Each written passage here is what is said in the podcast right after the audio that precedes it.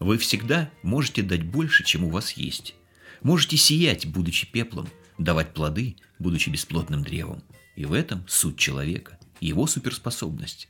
Мы часто пасуем перед вызовом, который являет нам собственный ребенок, не верим в себя, уходим в сторону материального обеспечения, пропадаем на работе, делаем все, чтобы наша кровиночка ни в чем не нуждалась. А ребенок при этом, окруженный гаджетами и новыми игрушками, часто остается в отчаянном одиночестве. Его душа, как безводная пустыня, жаждет и не получает.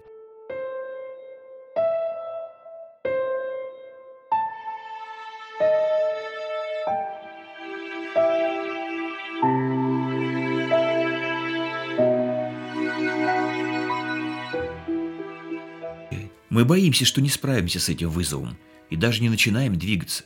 Не бойтесь, мы больше и глубже, чем нам кажется. Дайте себе и вашему ребенку шанс.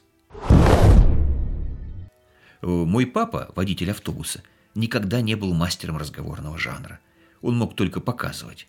Впрочем, его попытки заинтересовать меня уборочной техникой на улице или созерцанием футбола также потерпели неудачу. Он озадаченно рассматривал меня, и один бог знает, что при этом думал. Позже я услышал от него множество лесных эпитетов типа «ржавый тормоз пятилетки», «не как все», ну и тому подобное. Но он не сдался и стал водить меня по музеям. Политех.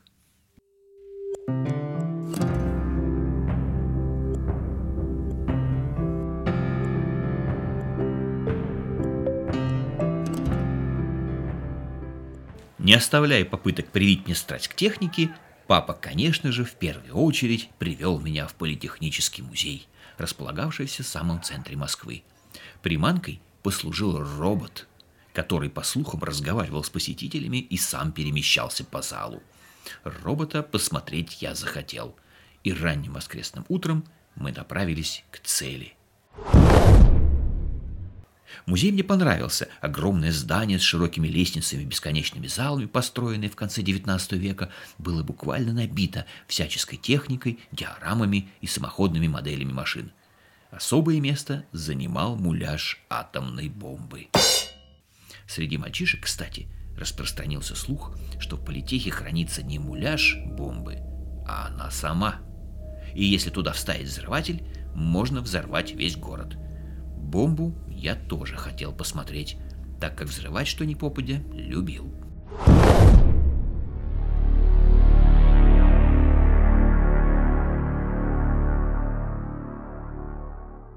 Мы бродили по залам, переходя от старых телефонов к печатным машинкам, от допотопных телевизоров к музыкальным автоматам и ждали сеанса, когда включат робота-экскурсовода – я послушал музыку с металлических старинных дисков, потом немного покрутил рулем в симуляторе троллейбуса, и вот, наконец, время пришло. Робот ожил.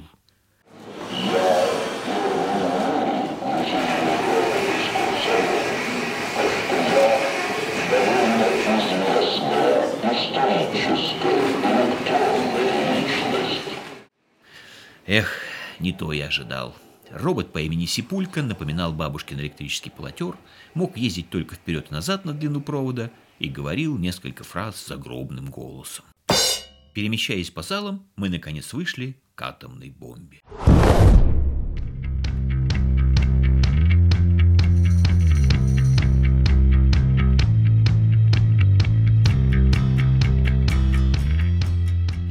Она выглядела внушительно и вызвала у нас искренний интерес – Пока папа читал табличку, я присел возле бомбы и стал изучать место, куда должен крепиться взрыватель. «Я уже все померил». Я оглянулся на голос. Рядом со мной присел какой-то мальчик в очках и сумкой через плечо. «Я в прошлый раз все измерил», — повторил он и полез рукой в сумку. «Вот на труде выточил». «Это он?» — спросил я с надеждой, хотя уже и так знал, мальчик на уроке труда сделал взрыватель. Серый от спичек заполнил. «Ага», — радостно подтвердил он. «Загради меня, пока я привинчиваю». Я отослал папу в буфет за пирожным, а сам стоял со скучающим видом, загораживал курткой подельника и старался не вздрагивать при каждом скрипе сзади. Через некоторое время, судя по громкому звуку, мальчику удалось снять заглушку с носовой части бомбы. А еще через мгновение сзади раздался разочарованный крик «Пустышка!».